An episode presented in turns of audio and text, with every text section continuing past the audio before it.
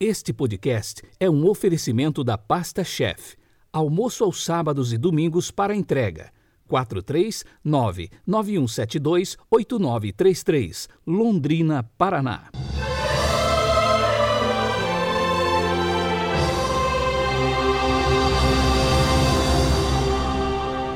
Quinta-feira, 22 de abril de 2021.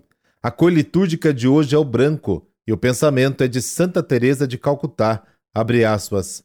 As palavras de amizade e conforto podem ser curtas e sucintas, mas o seu eco é para sempre. Fecha aspas.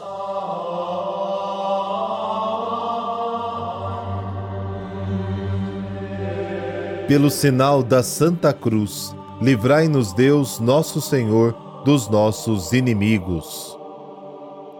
Ó Deus eterno e onipotente, que nesses dias vos mostrais tão generoso, dai-nos sentir mais de perto o vosso amor paterno, para que, libertados das trevas do erro, sigamos com firmeza a luz da verdade. Amém.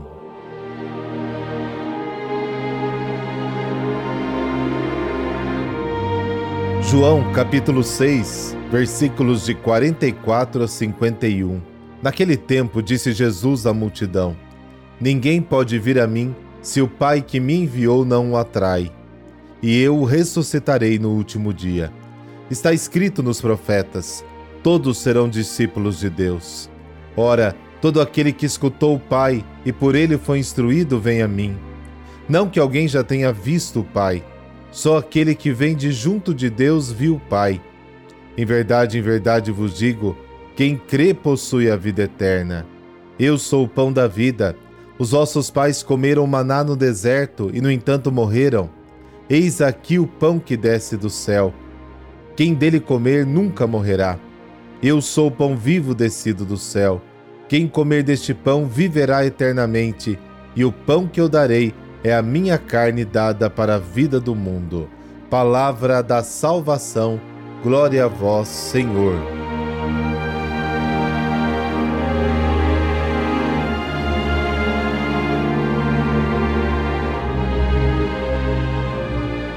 A principal razão da fé é o Pai, que nos atrai para o seu Filho Jesus. A citação dos profetas, e todos serão ensinados por Deus, poderia ser inspirado em Jeremias 31, Ezequias 36, mas o texto mais próximo do citado por João é Isaías, capítulo 54, versículo 13: E eu pedirei todos os seus filhos ensinados por Deus. Também aqui, como em João capítulo 6, a citação não parece ser encontrada literalmente no Antigo Testamento. João adapta o texto às suas perspectivas teológicas entre as quais se destaca o universalismo da salvação. Na verdade, ele não fala apenas de todos os filhos de Jerusalém, mas de todos, simplesmente, interpretando a nova aliança em uma perspectiva mais universal. A fé é um dom de Deus e tem suas raízes na ação divina do Pai. Portanto, somente aqueles que ouviram e aprenderam do Pai acreditam em Jesus. Jesus, depois de dizer que a razão última da fé está na atração ao Pai, acrescenta: quem crê tem a vida eterna. A vida eterna depende da fé, e a fé consiste em ouvir e saborear Jesus, que é o pão celeste que nos faz viver a eternidade.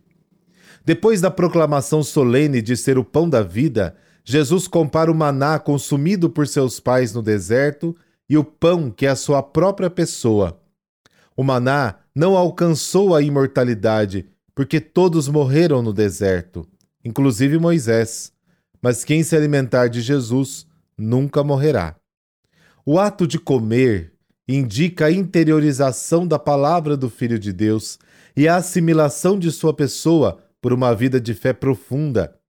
Comer o pão vivo que é Jesus significa acolher em si a própria verdade de Cristo. No versículo 51, Jesus acrescenta um novo elemento que anuncia o tema central da última sessão do discurso. O pão da vida é a carne de Jesus para a vida do mundo. O pão do céu é a carne de Jesus, ou seja, sua pessoa sacrificada pela salvação da humanidade com a paixão, a morte e a glória.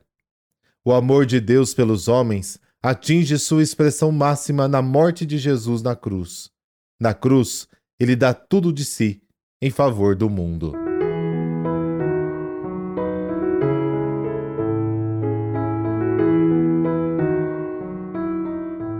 E hoje a igreja celebra São Caio. Esse é o onomástico do menino que nos ajuda aqui com a edição dos áudios. O Papa Caio nasceu na Dalmácia, de família cristã de nobreza romana, parente distante do imperador Diocleciano. Caio foi eleito no dia 17 de dezembro de 283. Governou a igreja durante 13 anos, num período de trégua nas perseguições. Antes de sua eleição, o Papa Caio transformou sua casa em igreja. Lá ouviam os aflitos, os pecadores, auxiliavam os pobres e doentes, celebravam as missas, distribuíam a Eucaristia e ministrados os sacramentos do batismo e do casamento. O grande contratempo enfrentado pelo Papa Caio se deu no âmbito interno do próprio clero, devido à crescente multiplicação de heresias, criando uma grande confusão entre os devotos cristãos. Nós sabemos pelos escritos da Igreja que, apesar do seu parentesco com o imperador, o Papa se recusou a ajudar Diocleciano, que pretendia receber a sobrinha dele como sua futura nora a ira do soberano mandou matar todos os cristãos, começando pelo seu parente Caio. Papa Caio morreu decapitado no dia 22 de abril de 296. A igreja confirmou a sua santificação e o seu martírio. As suas relíquias foram depositadas primeiro no cemitério de São Calixto, depois foram transladadas para a igreja que foi erguida no local da casa onde ele viveu em Roma. Por intercessão de São Caio, Dessa bênção de Deus Todo-Poderoso, Pai, Filho, Espírito Santo. Amém. Uma boa quinta-feira para você.